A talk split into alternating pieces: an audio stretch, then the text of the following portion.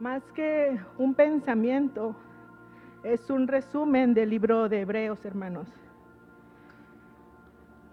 Todo este tiempo he traído mucho un versículo y este es más que nada un mensaje de ánimo y es un resumen de este libro. Hace tiempo se acordarán que hubo el, el concurso de memorización de Hebreos.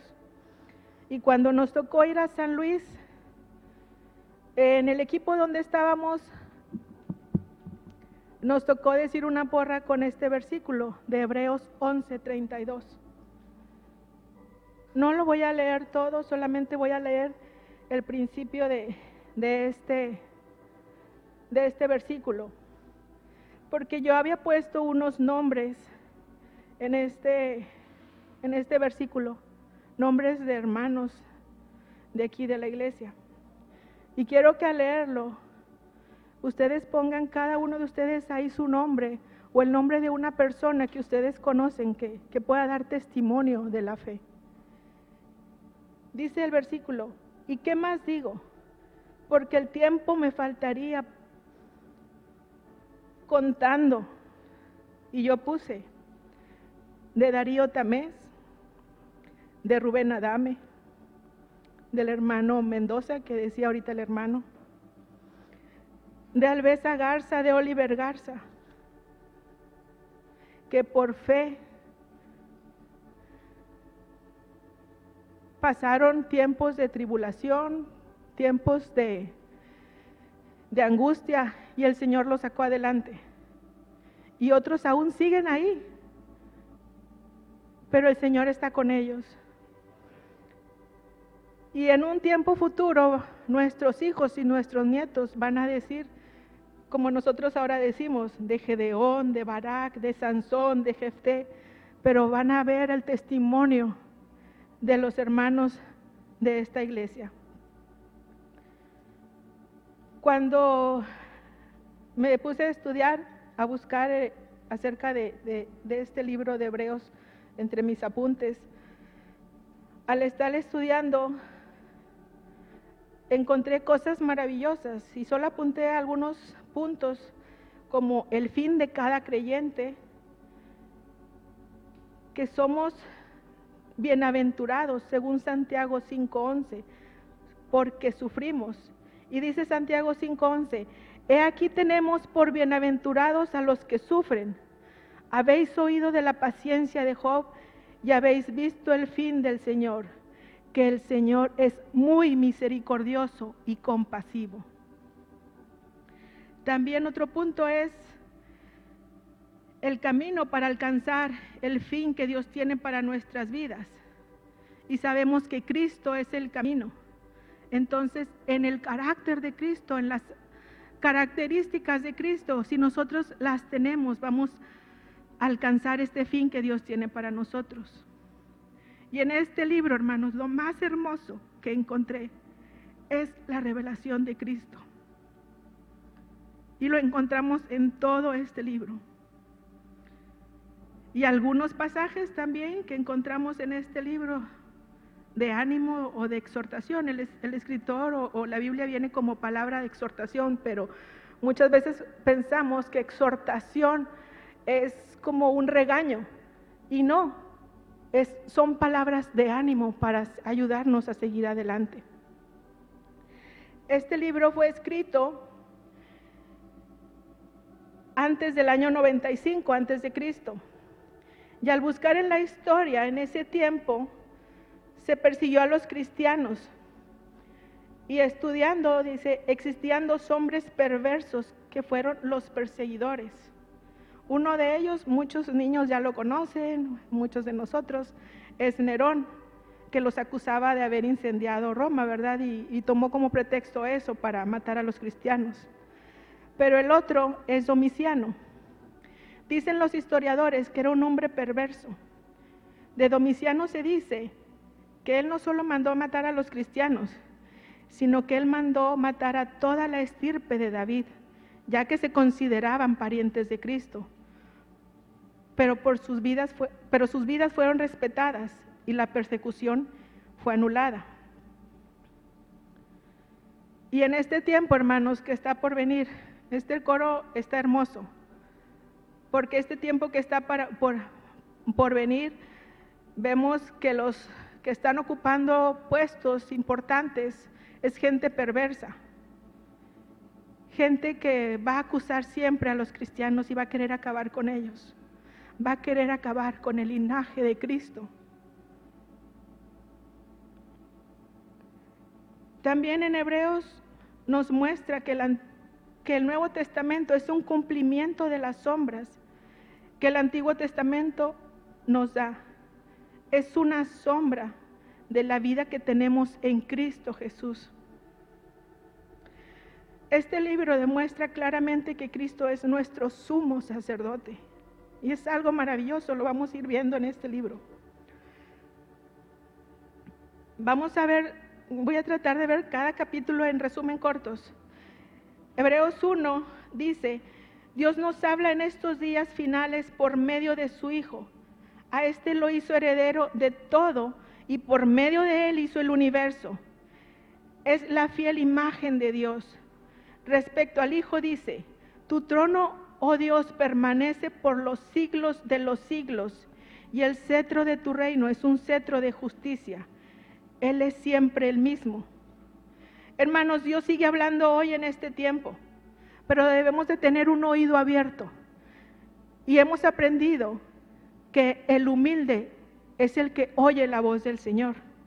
Quiero dar un, testimonio muy breve, muy rápido, porque no quiero hablar de, de mis testimonios o de lo que el Señor ha hecho en mi vida. Solo para que vean cómo Dios habla el mes eh, de diciembre recibí la noticia, mi hija Priscila, como muchos saben, vive en Guatemala. Y hablando con ella yo, eh, para ver cuándo venía, para las fechas, estar preparados, me dijo, estoy con la, en un consultorio, me van a hacer un eco, ahorita te hablo y ok, muy contentas todas y riéndonos. A los 10 minutos me llama y me dice, llorando, angustiada con un dolor, y me dice, mamá, el corazón de la bebé ya no late. Y lo único que en ese momento le dije, hija, dale gracias al Señor. Él sabe por qué hace las cosas. Con todo mi dolor también, haciéndome fuerte, fue lo único que le dije. Iba a ver a otra doctora y le dije, yo voy a esperar a que tú me llames a ver qué te dicen y todo. Y mientras, pues yo pedía oración y eh, lo puse, eh, lo, anuncié con mis hermanas, a, la hermana Mirna, y, orando, y al tiempo ya me dice pues que sí, le van a tener que eh, practicar una cesárea o, o, producir un parto. Y entre todo eso, en ir y correr, en arreglar el viaje para estar con ella, eh, angustiada, ¿verdad?, con el dolor del corazón de madre y de abuela, porque uno tenía la esperanza, ¿verdad?, de, ver una vida más. Pero en todo eso, en ese ir y correr, viviendo la mano del Señor y el Señor tratando con nuestro orgullo también.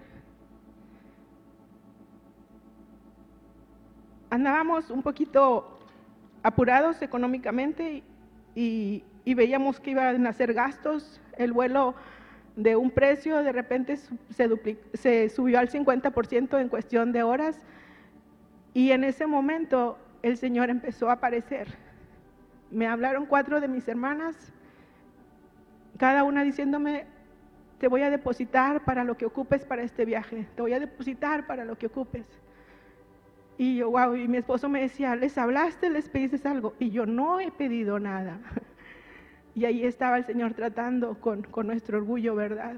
Porque no queremos que la gente vea nuestra necesidad económica, pero el Señor estaba allí. Después, pues, eh, con este tiempo el examen, ¿verdad? Para poder volar, llegar a Guatemala. Hasta el examen llegamos a tiempo al laboratorio, este, el examen era menos de lo que pensábamos pagar. Llegando a Guatemala era una fila enorme porque teníamos que llegar a la aduana, pero como que habían llegado varios vuelos en ese momento y yo dije, wow, de perdido me voy a tardar tres horas calculando yo el tiempo. Y ahí aprendí que a veces hay que quedarnos callados y el Señor obra, lo vi con mis hermanas, pero a veces hay que pedir, hay que hablar.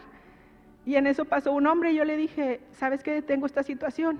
Me dice, señora, ¿por qué no me dijo desde que llegó a la fila? Le hubiera ayudado. Y de inmediato él me llevó a la aduana, no me tardé nada.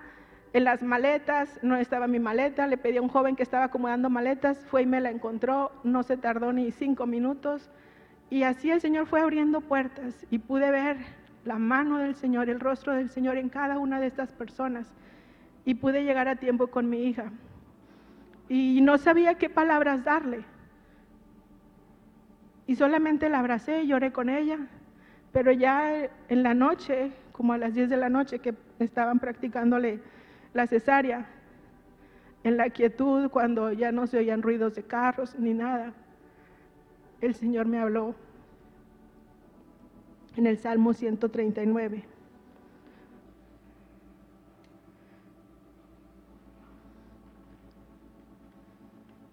Dieciséis dice, mi embrión vieron tus ojos.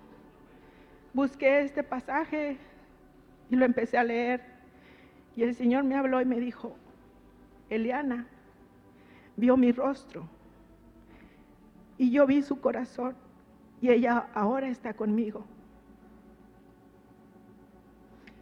Y en esos días el Señor me mostró la vida de Elías en la cueva. Dice eh, en este pasaje de Elías que hubo un fuerte viento que destrozaba el monte, después hubo un terremoto, después hubo fuego. Y, dice, pero Dios no estaba allí. Y muchos pensamos, ay, Dios no estaba allí. Pero al, principio de este pasaje dice que Dios le habla que salga a la cueva y que, está, que se ponga delante de él. Entonces, en medio de ese terremoto, en medio de ese fuego, Dios estaba allí enfrente de Elías. Pero después dice que vino un silbo, algo suave, y después Dios habló. Entonces, Dios habla, hermanos, pero tenemos en medio del mal, de la angustia, estar quietos. Dios está allí, aunque no lo veamos. Aunque creamos que no está allí, Él está ahí con nosotros. Pero después viene con una voz tierna y nos habla. Hebreos 2 dice, es necesario que presentemos más atención, no sea que perdamos el rumbo, cuidemos nuestra salvación. Todo está sujeto bajo sus pies. El Hijo padeció la muerte y está resuelta en bendición, resulta en bendición de todos a fin de llevar a muchos a la gloria. Ahora el que santifica, como los que son santificados, tienen un mismo origen y él no se avergüenza de llamarlos hermanos. Por tanto, ya que ellos son de carne y hueso, él también compartió esa naturaleza humana para anular mediante la muerte al que tiene el dominio de la muerte, al diablo, y librar a los que estaban sometidos a esclavitud durante toda la vida. Y él viene a ser un sumo sacerdote fiel, misericordioso, al servicio de Dios, a fin de expiar los pecados del pueblo. Nuestro sumo sacerdote, hermanos, intercede por la salvación para nosotros. Él está delante del Padre siempre pidiendo por nosotros. En Hebreos 3 nos dice, si oyeres hoy su voz, no endurezcáis vuestro corazón.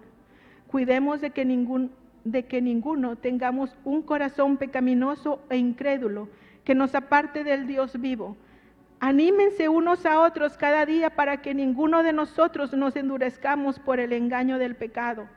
Somos hechos participantes de Cristo, con tal que retengamos firme hasta el fin nuestra confianza que tuvimos al principio. Que estemos firmes hasta el fin, hermanos. Porque los que no entraron fue por causa de su incredulidad. tengamos cuidado y no seamos incrédulos, que esta fe siempre esté en nosotros, que creamos que hay un Dios. El mundo endurece su corazón porque para ellos Dios no existe. Lo vemos en las calles con nuestros vecinos, cómo hacen el mal y cómo están viviendo sus vidas con su corazón endurecido, porque para ellos no hay un Dios. Hebreos 4 nos habla de entrar a su reposo.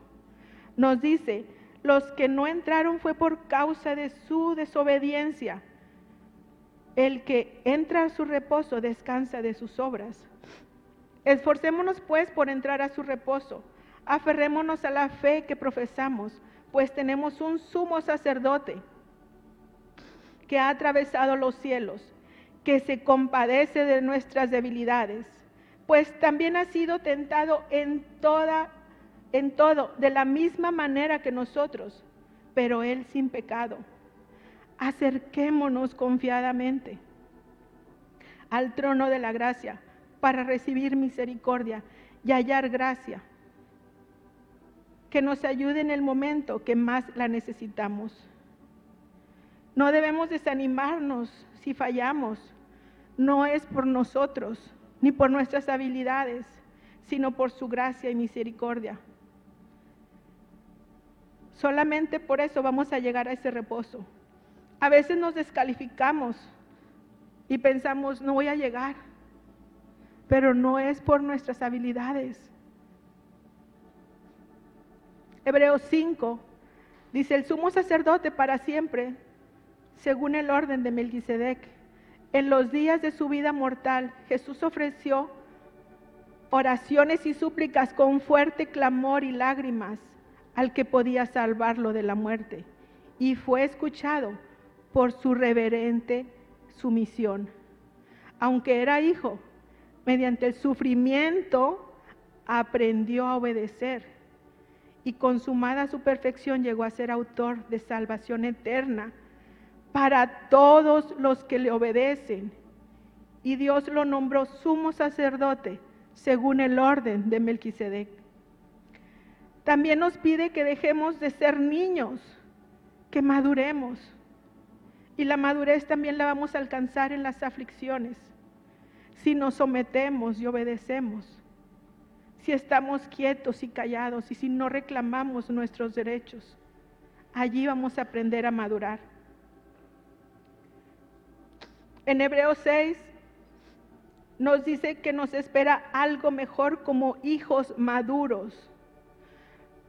Lo que atañe a la salvación, porque Dios no es injusto como para olvidarse de las obras y del amor que para su gloria ustedes han mostrado sirviendo a los santos pero deseamos que sigan mostrando hasta el fin para plena certeza de la esperanza.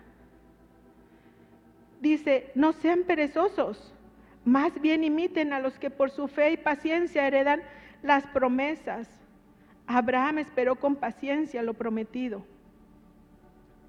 La promesa y el juramento, que son dos realidades inmutables en las cuales es imposible que Dios mienta tengamos un estímulo poderoso.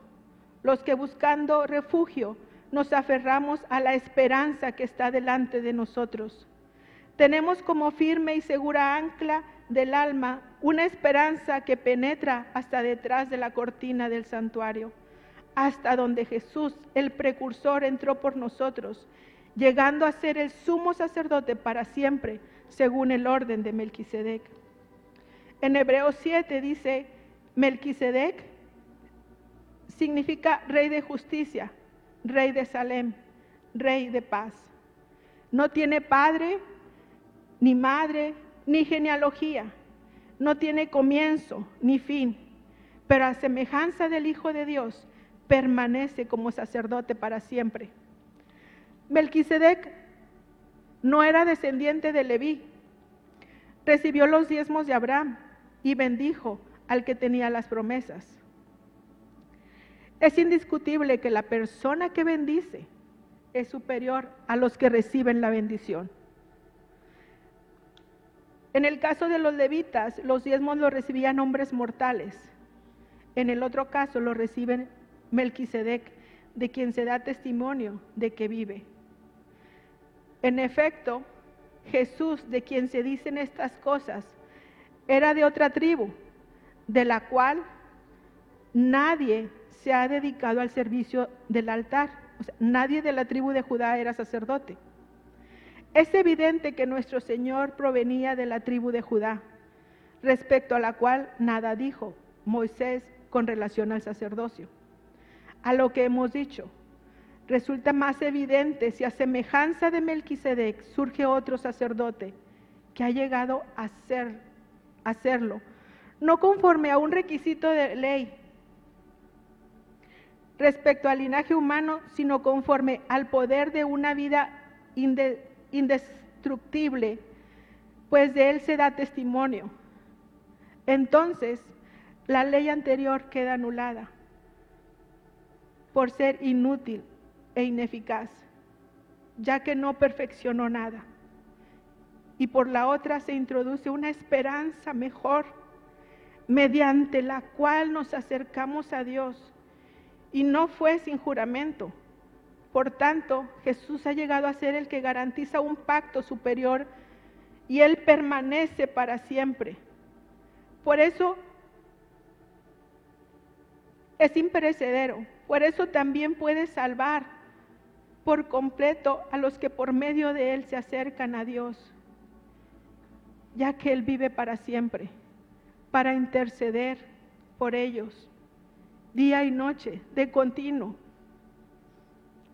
Hermanos, nos conviene tener un sumo sacerdote así, santo, irreprochable, puro, apartado de los pecadores y exaltado sobre los cielos.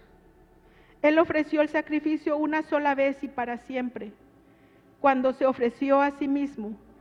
El juramento posterior a la ley designa al Hijo, quien ha sido hecho perfecto para siempre. Esto es maravilloso y nos da esperanza.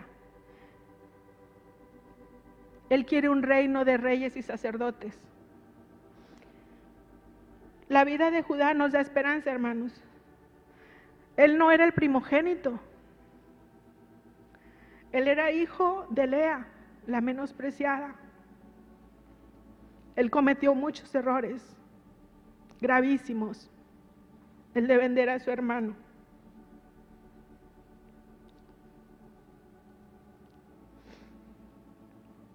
Pero después él mismo se ofreció como si se hubiera puesto sobre el altar él, por la vida de su hermano Benjamín. Dios hizo una obra maravillosa. Y es de allí, de la tribu de Judá, de donde viene el linaje de Cristo. Hebreos 8 nos dice,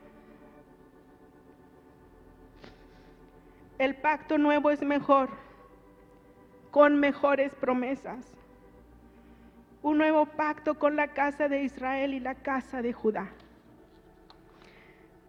Dice, pondré mis leyes en su mente y las escribiré en su corazón. Ya no serán escritas en tablas de piedra. Yo seré su Dios y ellos serán mi pueblo. Dice, ya no enseñarán ni dirán, Conoce al Señor, porque todos, todos, desde el más pequeño hasta el más grande, me conocerán. Yo pienso en la vida de los niños, de los vecinos de mi mamá. En esta semana me los encontré y me decían, ¿cuándo vamos a empezar? Queremos que nos sigas enseñando. Estamos aquí sin hacer nada, cuando empiezan las clases. Qué hermoso va a ser cuando ellos lo conozcan, sin que nadie les diga conoce al Señor. Hebreos 9. Cristo entró una sola vez y para siempre a ese lugar del tabernáculo celestial, el real y verdadero del, delante del Padre. Una sola vez se ofreció en sacrificio para traer salvación a quienes lo esperan Sin derramamiento de sangre no hay salvación, no hay perdón. Cristo es el mediador de un nuevo pacto para que los llamados reciban la herencia eterna prometida. Ahora que Él ha muerto para librarlos de los pecados cometidos bajo el primer pacto. En Hebreos 10, al entrar en el mundo, cuando Cristo entró al mundo, dice, Cristo dijo, sacrificios y ofrendas, holocaustos y expiaciones no te complacen, ni fueron de tu agrado. Luego después dijo, aquí me tienes para hacer tu voluntad. Así quitó lo primero para establecer lo segundo. Y somos santificados por el sacrificio de Cristo, ofrecido una sola vez y para siempre, y ha hecho perfectos a los que este, a los que está santificando.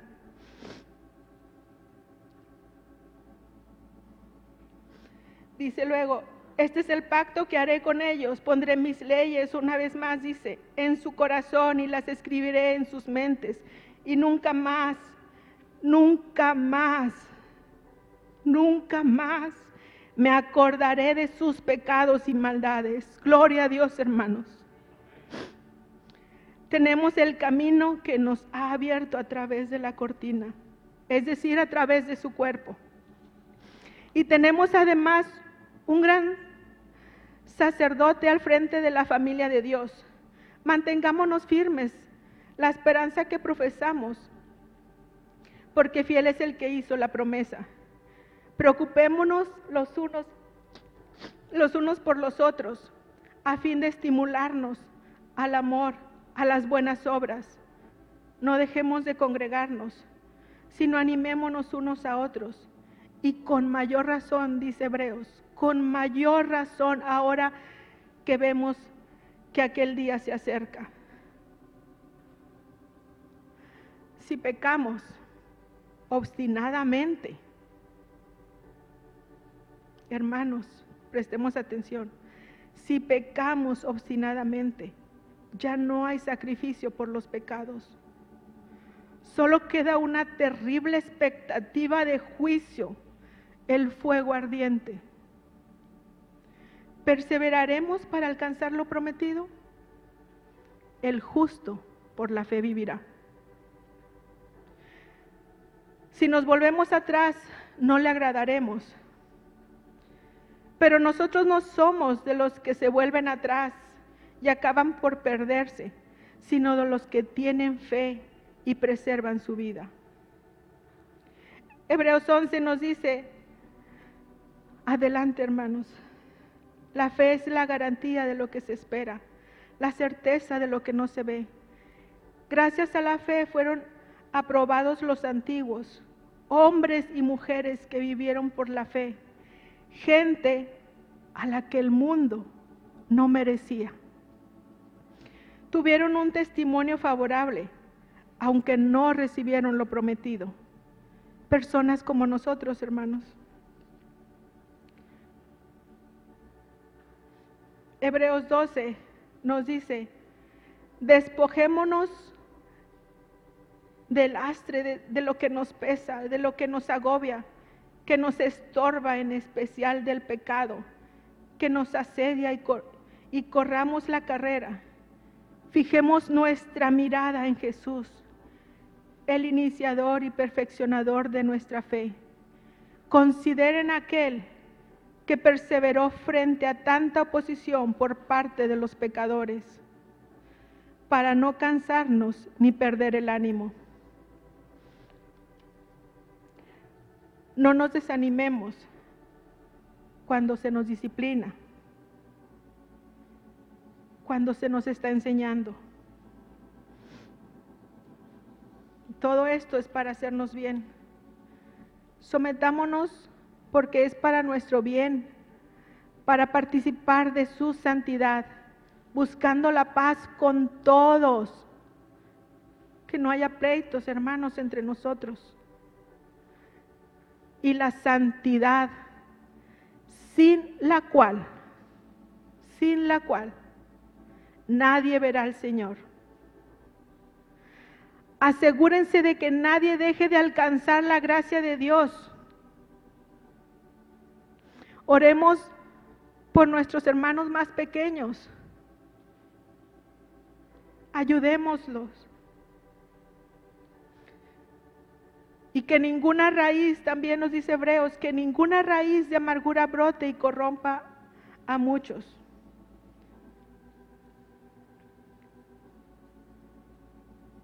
Dice también, y que nadie sea inmoral ni profano como Esaú,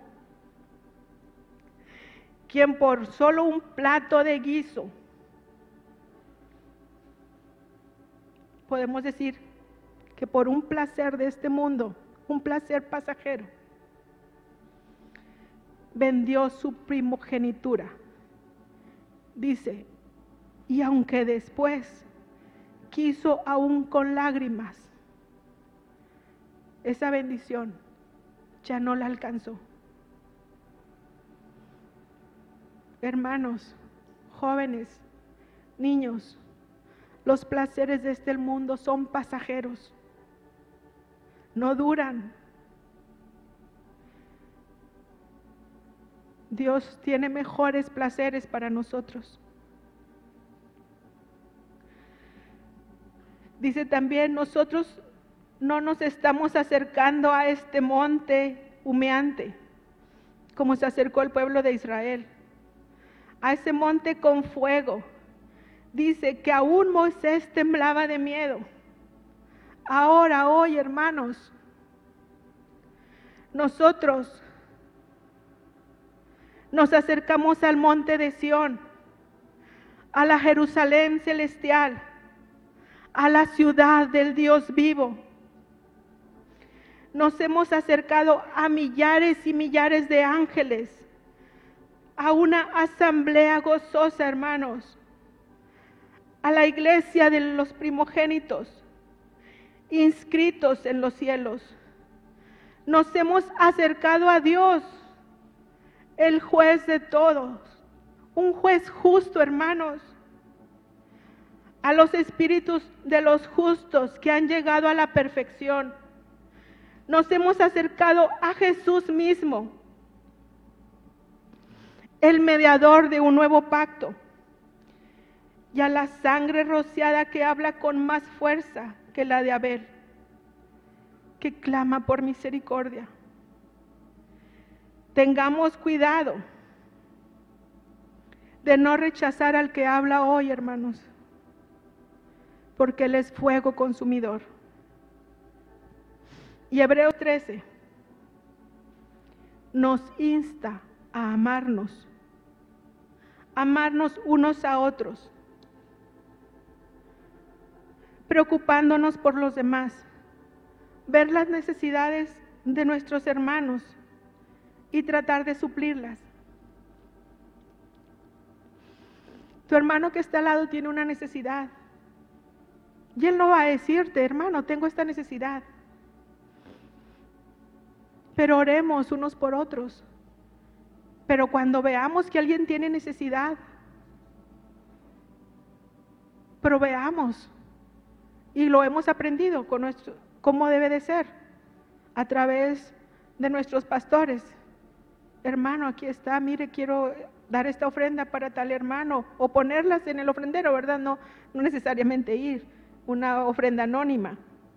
Pero a veces hay hermanos que viven lejos y he visto testimonios de hermanos preciosos que sus carros van en sus carros hasta distancias lejos a dejar hermanos que no tienen en qué moverse. O tal vez no sabemos, no tiene para cenar y al final del culto, hermano, te invito a cenar. También nos dice que practiquemos la hospitalidad. Acordémonos de los presos como si fueran nuestros compañeros. También de los que son maltratados como si fuéramos nosotros mismos los que estamos sufriendo, hermanos. Tengamos en alta estima el matrimonio y la fidelidad. Dice, la fidelidad conyugal, porque Dios juzgará a los adúlteros. Manténganse libres del amor al dinero. El dinero viene y va. Y conténtense con lo que tienen, porque Dios ha dicho, nunca te dejaré, jamás te abandonaré. Así que podamos decir con toda confianza, el Señor es quien me ayuda, no temeré. Acordémonos de nuestros pastores, las palabras que nos hablaron, e imitémoslos. Veamos su testimonio e imitémoslo. No nos dejemos llevar por doctrinas diversas y extrañas. Antes afirmemos nuestro corazón en la fe. Ofrezcamos siempre sacrificios de alabanza fruto de labios que confiesen su nombre. No nos olvidemos de hacer el bien y compartir con otros lo que tenemos, porque esos son los sacrificios que agradan a Dios. Qué hermoso, hermanos, cuando uno da, el Señor, su corazón se agrada de nosotros. Obedezcamos a nuestros pastores y sometámonos a ellos, pues cuidan de nosotros como, como quienes tienen que dar cuentas. Y que Dios los capacite en todo para hacer su voluntad por medio de Jesucristo. Hermanos, que Dios cumpla en nosotros lo que a Él le agrada y a Él sea la gloria por los siglos de los siglos. Amén. Que la gloria sea con todos ustedes, hermanos. Dios los bendiga.